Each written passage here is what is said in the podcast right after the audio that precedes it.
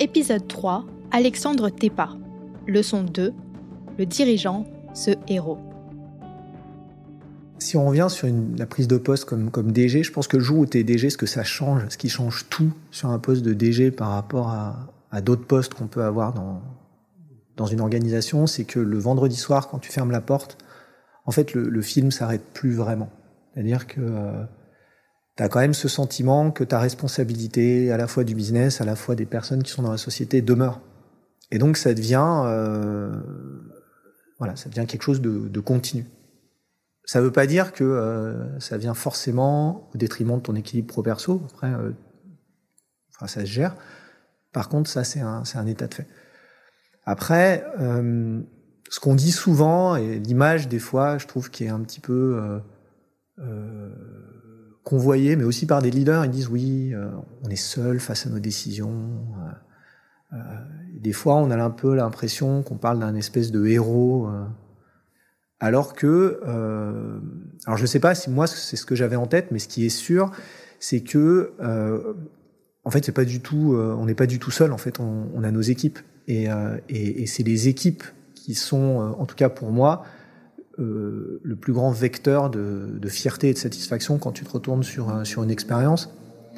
Et, euh, et donc, euh, voilà, je pense que euh, on n'est vraiment pas seul, pour le coup, parce qu'on est entouré par, euh, par nos équipes, et que finalement, il faut aussi qu'un qu'un leader, il accepte de pas être omniscient et de pas enfin, être expert sur tout, et, et qu'il soit prêt à accepter euh, aussi ses vulnérabilités par rapport à ce qui euh, ce qui gère au quotidien. Et du coup, je pense que ça repositionne aussi ce concept de héros. Je pense que se positionner dans un héros qui fait toujours tout bien, eh ben, ça nous empêche de nous remettre en question et ça nous empêche de, de continuer à apprendre et de continuer à nous développer. Et je pense que c'est hyper important pour un leader de jamais arrêter de se, de se développer. Et par rapport à ça, bah, il faut qu'il accepte qu'il a des blind spots, il faut qu'il accepte qu'il y a des choses qu'il sait faire et qu'il des choses qu'il ne sait pas faire. Et c'est grâce aussi à ces, à ces équipes, c'est lui en créant des équipes performantes, en s'assurant que c'est c'est jamais la personne la plus performante euh, ou la plus sachante dans la, dans la salle, qui sera, euh, un, lui-même performant, avec ses organisations et ses équipes performantes, et qui continuera à apprendre. Et quand on dit euh, euh ne laisse jamais ton boss faire une erreur, je pense que c'est vraiment une responsabilité euh, que qu'un boss, un leader doit confier à ses équipes. C'est-à-dire, il attend de ses équipes de lui dire, mais non, mais là, tu fais une énorme connerie. Et ses équipes, elles attendent de son, de son leader de dire, ouais, t'as raison, c'est une connerie, et, euh, et, d'ajuster en fonction. Voilà. Donc, moi, si j'avais peut-être quelque chose qu'on m'avait euh, biberonné et, dont je me suis rendu compte que c'était euh, pas le cas, c'est que euh, on n'a pas à être cette espèce de héros parfait, solitaire, dans, dans la gestion d'une organisation.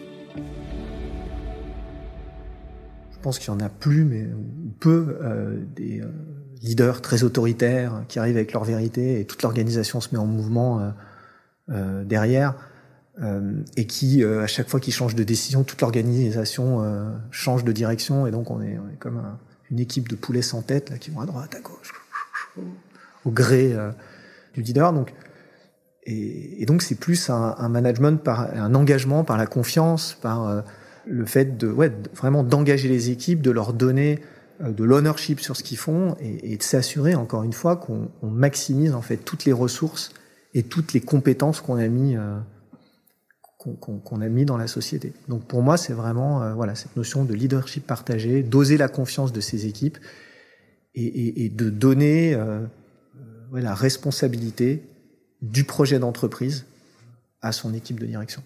Et que tout ça, cette, notion d'empowerment, cette notion d'engagement, elle descende dans toute l'organisation avec une notion que tout le monde dans l'organisation peut contribuer, qu'elle contribue à un projet d'entreprise qui est porté par un, un, comité de direction, mais qui est aussi porté par l'ensemble euh, des personnes de la société. Et la responsabilité euh, euh, du leader, c'est de s'assurer de faire la voiture balai s'assurer que tout le monde a bien été embarqué dans le projet d'entreprise et que tout le monde porte ce projet d'entreprise.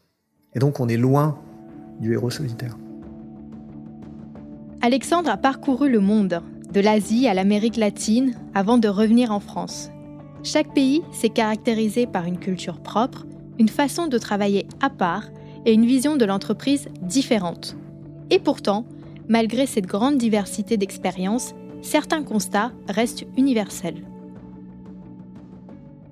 Je pense que, euh, encore une fois, le lien commun à toutes ces expériences, c'est quand tu te retournes avec fierté sur l'organisation que tu as mis en place et le fait que cette organisation, elle autoporte son projet d'entreprise et que quand tu passes à une autre structure et que forcément il y a un nouveau DG qui vient te, succéder, eh ben, le château de cartes s'effondre pas. C'est-à-dire que c'est pas parce qu'on change la tête que globalement, ouais, que, l'organisation ne fonctionne plus. Alors après, la personne, elle arrivera avec son style, elle arrivera avec son agenda, elle arrivera avec ses projets. Après, il y a de l'interpersonnel, il y a plein de choses. Un comité de direction, c'est un, c'est un organisme qui est, euh, qui est vivant. Donc, euh, des fois, ça marche, des fois, ça fonctionne pas. Tu fais bouger un équilibre, euh, ça peut faire, une personne peut faire bouger l'équilibre. Ceci étant, la construction d'un comité de direction, c'est aussi lui apprendre à accueillir, à onboarder des nouvelles personnes et à réussir à ce que ben, il puisse exprimer les règles de fonctionnement de ce comité de direction et les faire évoluer en fonction de la personne qui onboard. Et s'il est capable d'onboarder euh, un nouveau directeur des ventes ou un nouveau directeur des ressources humaines ou un nouveau directeur financier, ben, il est capable aussi d'onboarder un nouveau DG. Euh, donc, euh, donc ouais, je pense que c'est assez, c'est assez universel. Et je pense que pour un manager, c'est vraiment euh, ce qui apporte de la, de, la, de la satisfaction et surtout ce qui est tangible.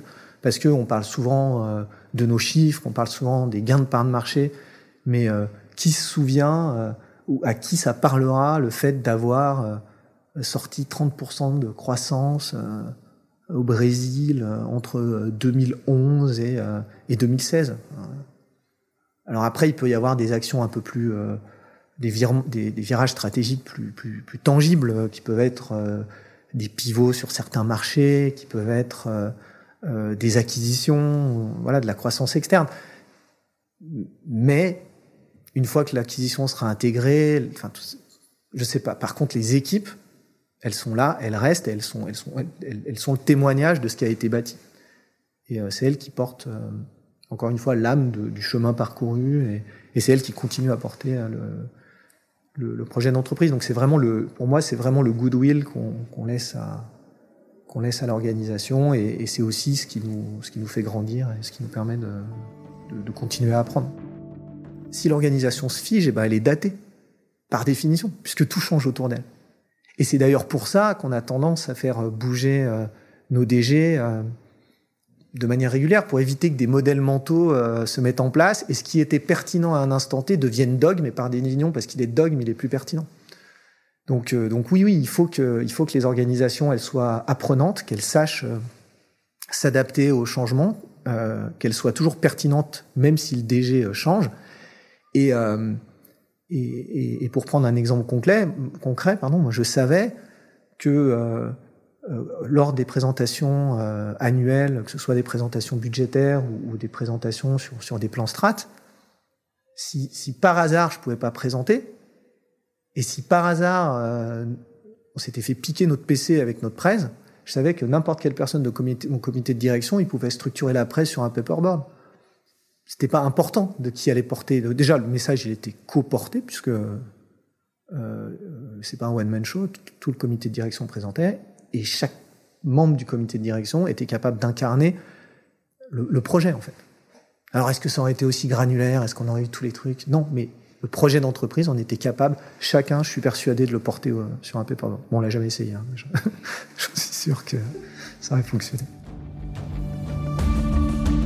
Merci d'avoir écouté cette leçon du podcast Mentor.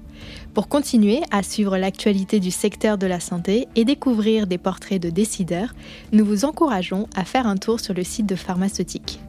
Si cet épisode vous a plu, n'oubliez pas d'en parler à vos amis, à votre famille ou à vos collègues. Nous pouvons tous apprendre et être inspirés par les grands leaders de la santé.